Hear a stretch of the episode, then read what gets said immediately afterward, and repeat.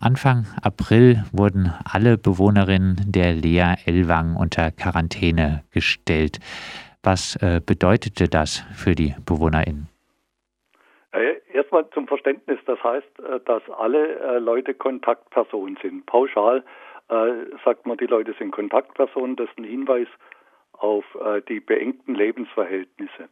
Das heißt, dort leben die Leute mit fünf bis sechs Leuten in einem Zimmer, nutzen stockwerkweise gemeinsam die Sanitäranlagen und jetzt dürfen sie seit fünf Wochen nicht mehr raus.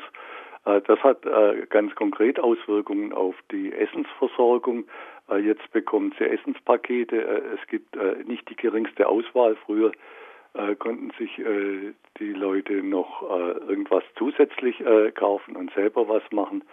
Und die Situation ist so, dass die Leute schlicht nicht mehr verstehen, warum sie eingesperrt sind.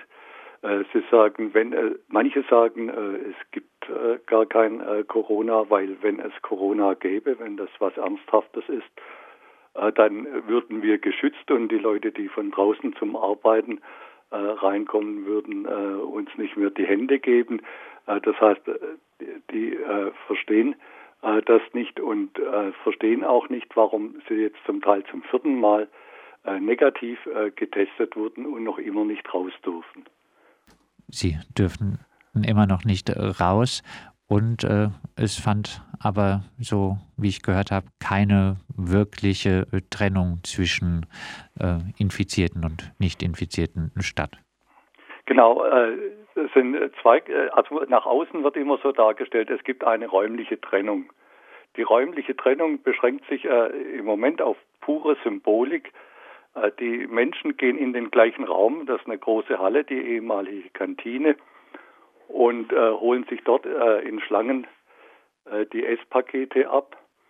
Die, äh, es gibt zwei Schlangen, das ist die räumliche Trennung. Eine für positive, eine für negative. Äh, die Schlangen sind lediglich durch einen äh, Bauzaun aus Draht getrennt. In den Gebäuden hat man theoretisch eine Trennung nach Gebäuden, die aber schon lange nicht mehr gelebt wird, so dass in einem Raum jetzt positive und negative äh, Zusammenleben äh, im äh, Sanitärbereich sowieso und draußen auch. Was dann dafür sorgt, dass äh, wahrscheinlich äh, viele mehr Menschen sich äh, anstecken, die ohne diese gemeinsame Quarantäne gesund geblieben wären, oder? Ja, natürlich, das sagen auch Leute aus dem Lager, dass sie den Eindruck haben, man versucht sie bewusst anzustecken, weil Leute von draußen reinkamen. Äh, die äh, positiv waren und weil intern äh, keine Trennung ist. Es waren die letzten Zahlen, die bekannt wurden, waren vor einer guten Woche. Da waren das zwei Drittel des Lagers, also 406 Leute.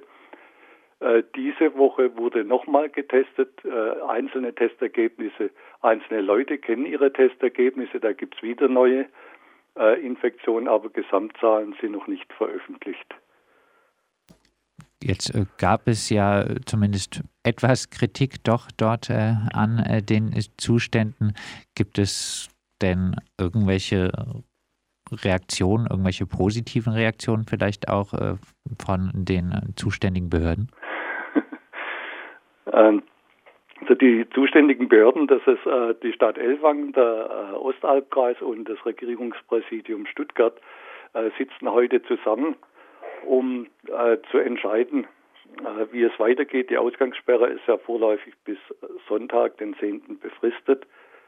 Äh, was im Lager passiert jetzt nach den äh, letzten Tests, äh, ist, dass Leute äh, hin und her geschoben werden. Es werden Leute von einem Gebäude ins andere gebracht.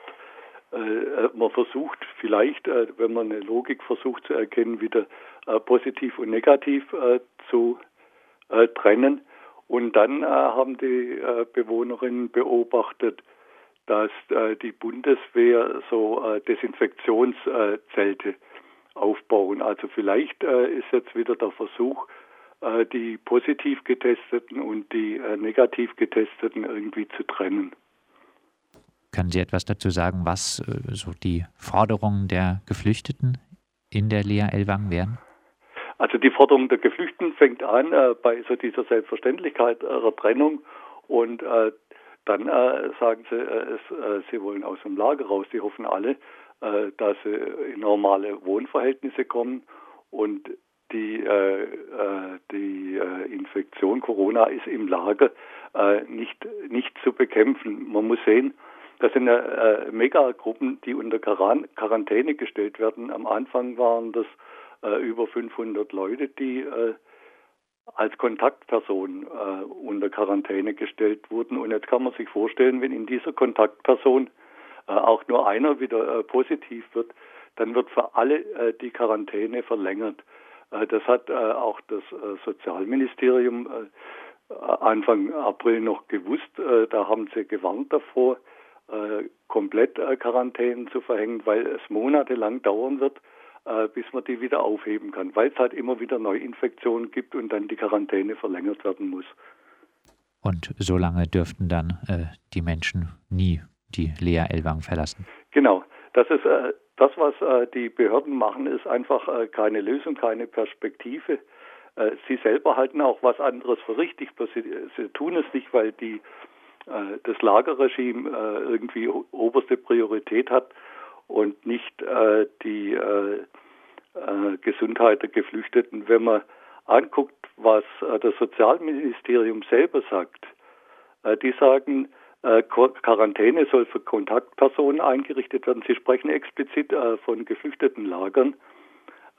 Sie sagen, die Quarantäne soll einzeln oder wenn schon eine Gruppe, die Familie oder maximal drei Personen sein. Also das ist jetzt nicht eine Forderung von uns, sondern das ist das äh, bessere Wissen äh, des Sozialministeriums. Wenn man dann äh, die Leute anguckt, die äh, positiv äh, getestet wurden, äh, da hat der Herr Deines, das ist der zuständige Abteilungsleiter im Regierungspräsidium Stuttgart, als es um die Einrichtung von Sechselberg ging, also die Isolierunterkunft Althütte Sechselberg, Ende März gefordert, dass äh, die äh, positiv Getesteten isoliert werden äh, in Einzelzimmern mit eigenem Bad und eigener Toilette. Und damit sind eigentlich schon staatlicherseits ist das Wissen da. Man setzt es aber nicht um, weil die Priorität auf, der Lager, auf dem Lagerregime liegt. Blicken wir noch auf die äh, angesprochene Isolationsunterkunft Sechselberg im Rems-Murr-Kreis. Äh, hier sollen Geflüchtete, die positiv auf Covid-19 getestet werden, aus anderen Unterkünften in Baden-Württemberg hin verlegt werden. Wie ist die Lage dort aktuell? Also dort sind, äh, was wir wissen, nach offiziellen Angaben äh, zurzeit etwa 22 äh, Menschen. Äh, die kommen äh, zum Teil aus der äh, Lea in Ellwangen, zum Teil aber auch aus Tübingen. das sind Menschen, die äh, Vorerkrankungen haben, also besonders äh, gefährdet sind, also Asthma oder äh, äh Tuberkulose und die werden da äh, strikt äh, in Einzelzimmern getrennt. Das ist so, es ist nicht richtig nachvollziehbar, wenn man schaut, die Isolierstation in Elwangen waren sieben Leute in einem Raum und in Sechselberg dürfen jetzt nicht mal die Kinder auch nur eine halbe Stunde an die frische Luft auf den Spielplatz, der vor dem Haus ist. Aber bis auf die äh, na, Isolation äh, sind die Bedingungen relativ äh, gut dort. Äh, wir konnten auch äh, Leuten äh, Obst und sowas bringen. Das gibt da immer eine Diskussion, weil Securities sagen, nee, es darf gar nichts rein. dann haben wir zufällig den Herrn Deines vom Regierungspräsidium dort getroffen und nach der Rechtsgrundlage gefragt, warum darf ich Kranken nicht Obst bringen? Er sagt, dafür gibt es keine Rechtsgrundlage. Äh, seither äh, können wir das tun. Man hat, seit die Bundeswehr da oben ist, also die äh, äh sieht man von außen jetzt nicht mehr, äh, aber seit die dort sind, äh, wurde das Gelände weiträumiger abgesperrt. Am Anfang konnten wir auf Zuruf übers, über den Zaun mit den Leuten im Haus noch kommunizieren. das ist jetzt unmöglich gemacht. Äh, man äh, darf da auch nicht mehr stehen. Also das ist ein völlig absurdes Regime, wo man sagt, äh, bei Menschen draußen versucht man irgendwie Kontakt halt zu halten mit den Menschen in der Isolation. das versucht man dort zu verhindern. Heißt, wie es den Menschen dort drinnen geht, lässt sich von außen eigentlich gar nicht sagen. Es lässt sich nur für die Leute sagen, zu denen wir Kontakt hatten. Und das waren Leute, die äh, teilweise das äh, ganz gut weggesteckt haben. Also die Zimmer sind okay. Das ist wie ein Hotelzimmer mit Bad, WC, Fernseher. Äh, WLAN ist meistens verfügbar. Schwierig ist die Situation für Frauen mit Kindern, die dann zu dritt in einem Zimmer eingesperrt sind, die Kinder nicht raus dürfen. Äh, da hat eine Frau uns erzählt, dass sie Herzbeschwerden bekommen hat und die leidet sehr unter dieser Situation.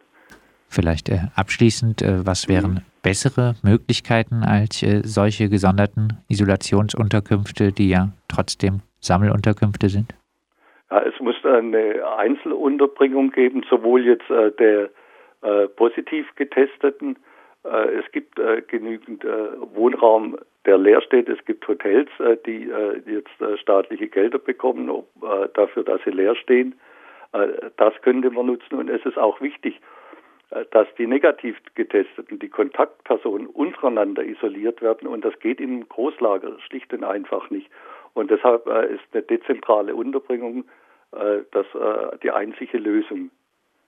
Das sagt Peter Haug vom unabhängigen Freundeskreis Asyl Murhardt. Mit ihm haben wir gesprochen über die Lage in der Lea Elwang, wo mittlerweile wohl über zwei Drittel der Bewohnerinnen sich mit Covid-19 angesteckt haben und auch über die Lage in der Isolationsunterkunft Sechselberg im Rems-Murr-Kreis.